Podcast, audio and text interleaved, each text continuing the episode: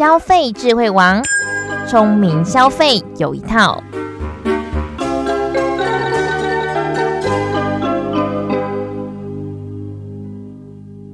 各位听众朋友们，大家好，欢迎收听今天的节目。在今天节目当中呢，非常开心邀请到的是消基会议休闲娱乐委员会的副召集人谢怀树教授。教授你好，呃，主持人好，各位听众大家好。是，今天在节目当中呢，要来跟大家分享，目前呢后疫情时代啊，那现在国旅非常的盛行。大家都在国内旅游，国内旅游呢，其实，呃，不管是交通啦，或者是住宿啦，其实是一个很大的学问。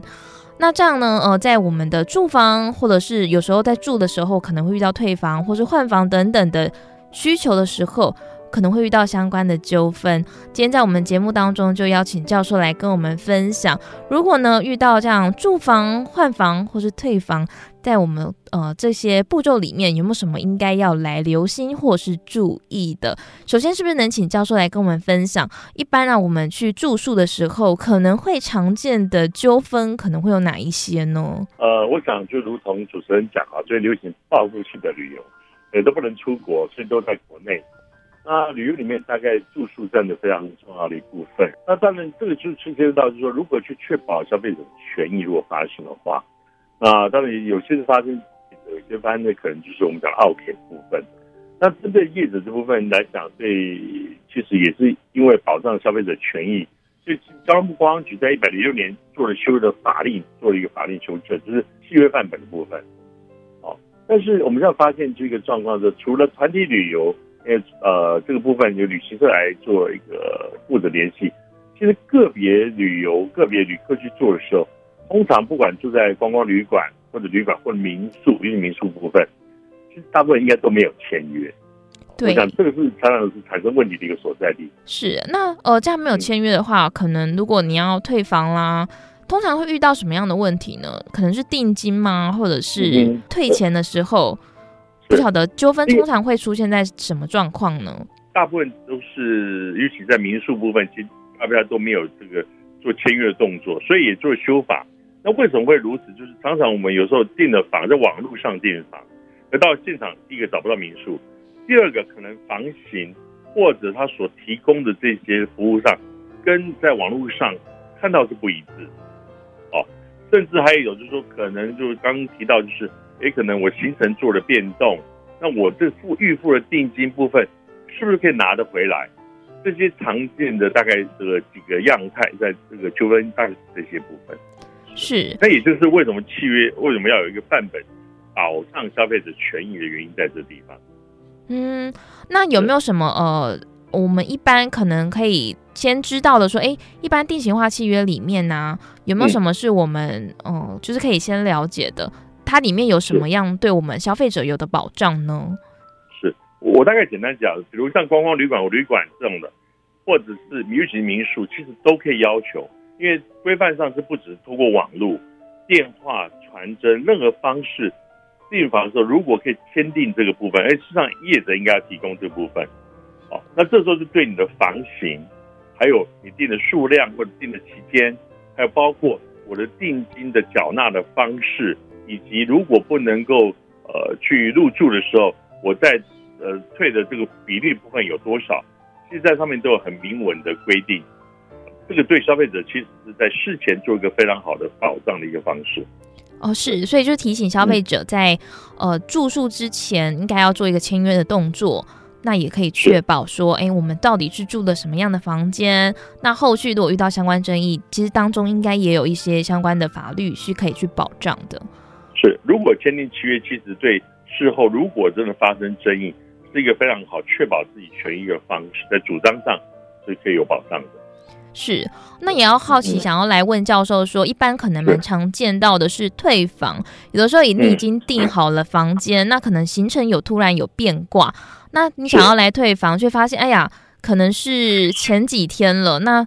通常呢，其实好像在网络上订房间，它都会有一个期限，说，哎，几个几天之前你要先确定好，不然如果你在几天之内再来取消的话，那你全部的定金它就被骂退。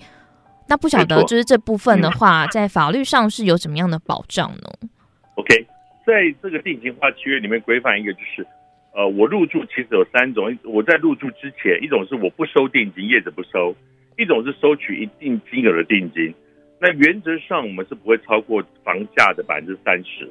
哦，百分之三十附带条款。嗯、那另外一种是我预收一部分，我预收百分之四十五十，那是约定的。OK，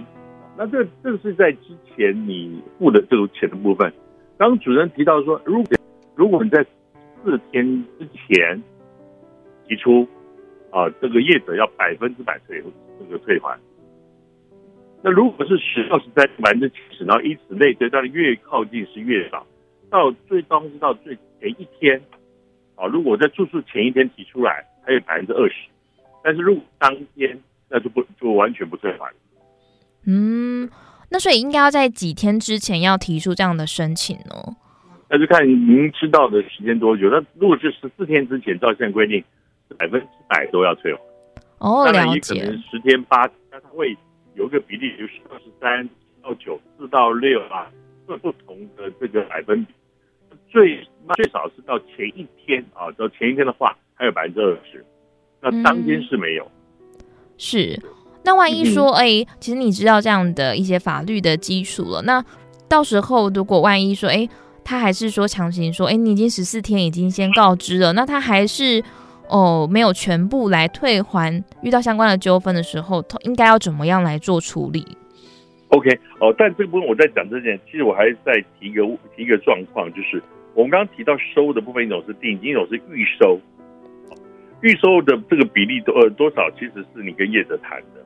那事实上，他只要前三天前告知，就百分之百要退还。哦，那当然前一天或第二天在百分之五十，如果当天都没有。那当然有另一种方式是说，我今天不退还，但是我可以把这现金的这个金额保留，作为一年内日后的折抵。比如我可能在这一年从今天开始一年内，我再定，我就这个定金可以移转过去继续使用，这是一种方式。嗯，这是在属于预收的部分，跟刚刚前面讲定的分上是有有差异的。是。那刚刚您提到就是说，如果呃这个这个业者他是。不去遵守这部分，那当然其实就两条，呃，一个最简单的两条途径，一个是找当地消法官，或者找到消基会，哦，来做投诉来做协调。契约其实存在消费者权益保障。其实是有比较呃，这个有帮助的。是，当然是希望不要产生纠纷，这样是最好。那不晓得说，呃，如果有没有什么能在事前，我们是可以去来做一些事？除了刚刚您有提到的说来签契约，那还有什么方法，我们是可以来避免纠纷的产生呢？嗯，OK，那我我当然想，就第一个就是我刚刚提到说，观光旅馆或旅馆，其实这种问题的争议性稍似乎比较小。其实蛮大部分都来自于在民宿，因为民宿的这个服务水准参差不齐。那甚至我会当然都讲合法的，那事实上我也有知道非常多是不是法合法的这个民宿的经营。所以法除了契约的订定之外，当然我想就是说，你事前做一些功课，比如在网网络上去看一些讯息，哦，这当然这讯息就是它的来源资料来源是不是可靠，这必须要多方查证，因为有些可能是啊业者自己找人写的，然后灌上去或干嘛。那确保这个部分是一个呃，在过去呃的历史，比如一些口碑啊，各方面是值得信赖的，或者订房网站，因为有些是透过订房网站，那这订房网站的过去也是让你觉得比较信赖的，当然都可以减少降低这个争议上的产生。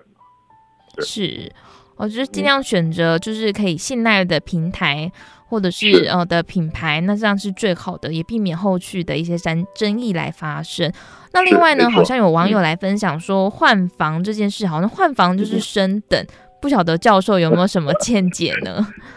呃，我我想很多人就是，哎呀，我我透过换房我可以升等啊，比如呃饭店，因为民宿其实没什么升等，对，饭店有时候可以升，哎，比如我说景观啊、海景这种，那基本上来讲，大概有一些状况哦，饭店可能就是。他可能我们讲说 overbooking 就是超卖啊，因为有时候他预期的部分，比如像机呃飞呃飞机机位也有时候会超卖，对，但这种状况下他可能会把你升等啊。那或者我今天住这个房型住就觉得呃不是这么恰当，那如果在还有其他的空呃房间的话，maybe 有时候业者会帮你升等。但是如果纯粹要透过这种呃，就是我刻意要用换房来帮我自己升等，我觉得这个顾客行为其实我们并不鼓励了。啊，我想这个不是一个好的一个一个一个方式了。啊，当然，如果业者主动做这些，他为了服务品质更好，或者留住顾客，他愿意做这个，我想那当然是业者自己本身经营的行为。可是从顾客如果刻意做这样的事情，比如像网络上谈的一些做法，好像就是我我我就要去凹这个升等的概念，我觉得并不是这么恰当。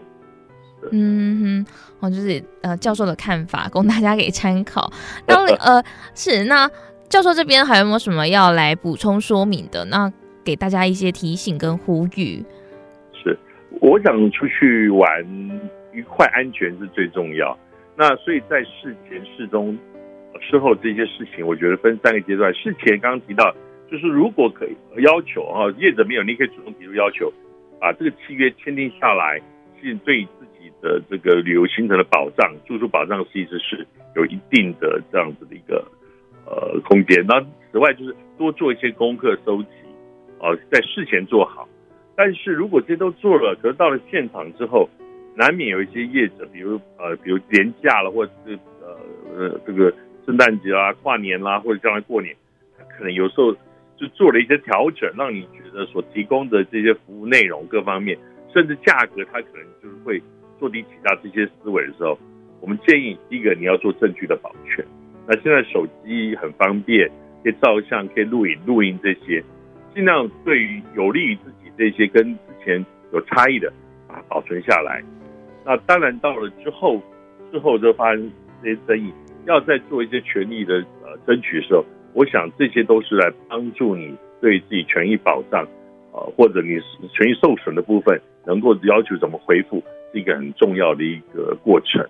哦，所以我想，如果把这些都做好，我想一个愉快、安全的住宿旅游应该是可以期待的。是，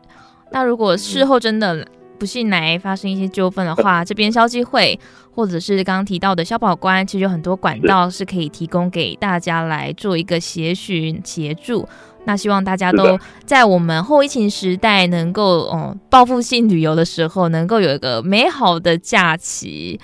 那今天就非常，非常重要，是。那今天就非常开心，在我们节目当中邀请到我们消基会休闲娱乐委员会副召集人谢怀树教授来跟我们分享。谢谢教授，谢谢主持人，谢谢大家，谢谢。那我们今天的节目在这边告一段落，感谢大家的收听，我们下次空中再会，拜拜。